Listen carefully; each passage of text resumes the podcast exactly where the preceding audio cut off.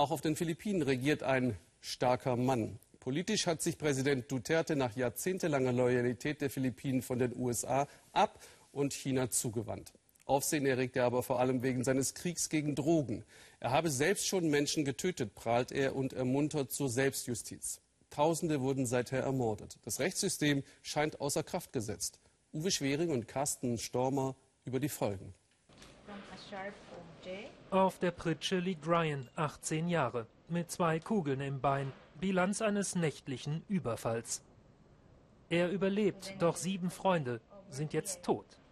In diese Krankenstation einer Kirche kommen sonst nur die, die keinen Arzt bezahlen können. Ryan aber ist hierher aus dem Krankenhaus geflüchtet. Aus Angst, die vermummten Unbekannten kommen zurück. Wir waren unschuldig. Warum haben die auf uns geschossen? Ohne Grund. Ryan und seine Freunde, Opfer des sogenannten Kriegs gegen Drogen. Mehr als 7000 Tote in acht Monaten, laut Polizeistatistik. Doch erschossen werden nicht nur Dealer und Abhängige, auch Unschuldige sterben, selbst fünfjährige Kinder. Ryan sagt, ja, ein Freund hätte was mit Drogen zu tun gehabt, der Rest aber nicht. Seit dem Ereignis habe ich große Angst, richtige Beklemmungen. Deshalb bin ich auch noch nicht zur Polizei gegangen. Man hört ja auch, dass manchmal Polizisten dahinter stecken sollen, wenn Leute mit Drogen erschossen werden.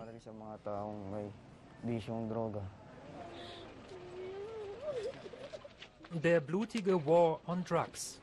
Proklamiert und toleriert vom philippinischen Präsidenten Rodrigo Duterte. Seit dessen Amtsantritt herrscht staatlich tolerierte Anarchie. Menschen sterben durch die Polizei, durch Mitwisser, Auftragsmörder. Völlig undurchsichtig, wer wen warum aus dem Weg räumt. Menschenrechtler sehen die Lage außer Kontrolle. Duterte nicht. Drei Kriminelle habe ich persönlich erledigt. Ich habe vier Millionen Drogenabhängige in meinem Land. Und solange es Dealer gibt auf den Straßen und Drogenbarone, solange wird das hier weitergehen.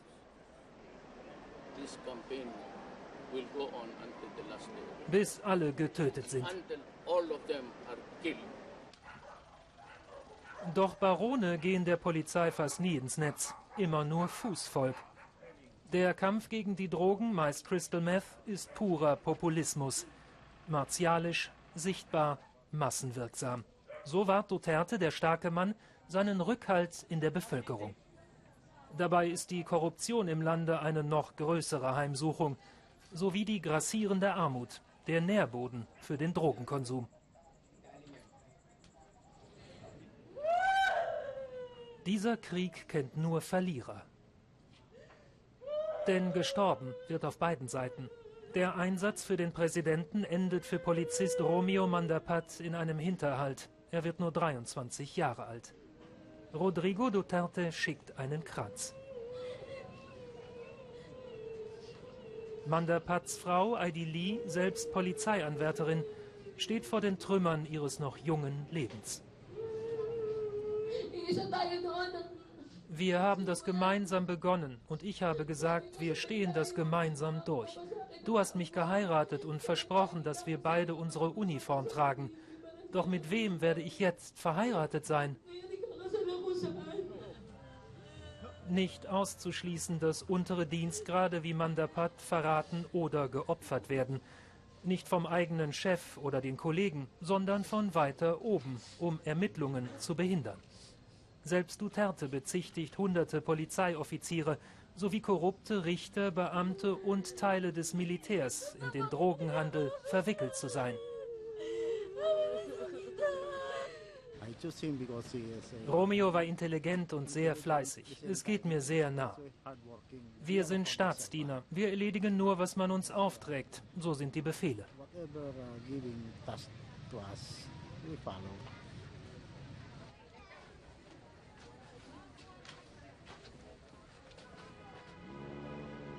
Jede Nacht etwa 30 Tote, ein Gewaltexzess, doch kaum mehr Leichen. Die Polizei fährt eine neue Strategie zu ihrem eigenen Schutz. Sie schafft die Toten von der Straße. Unter dem Vorwand, sie hätten noch gelebt, landen die Opfer im Krankenwagen. Der Tatort so aufgeräumt, keine lästigen Fragen, keine schlechte PR. Bis Dezember kam noch die Spurensicherung. Nun werden offenkundig Spuren beseitigt. Denn mehr und mehr Angehörige wenden sich an Hilfsorganisationen. Duterte gewährt seiner Polizei quasi Straffreiheit. Doch was geschieht, wenn seine Amtszeit nach sechs Jahren endet?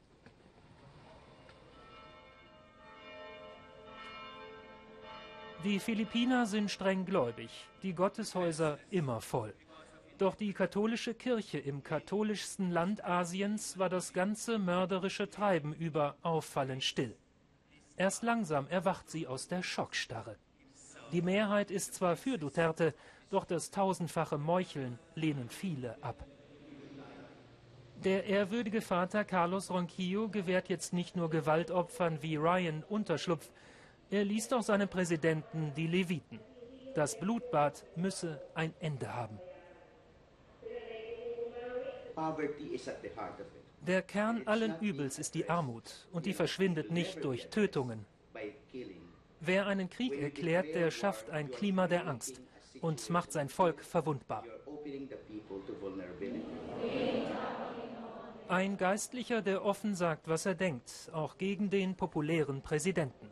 In brutalen Zeiten wie diesen, fürchtet Vater Ronquillo, kann das sogar bedeuten, nicht mal die Kirche ist mehr sicher. Ryan betet, dass dieser Tag nie kommt. Er hat schon zwei Kugeln im Körper.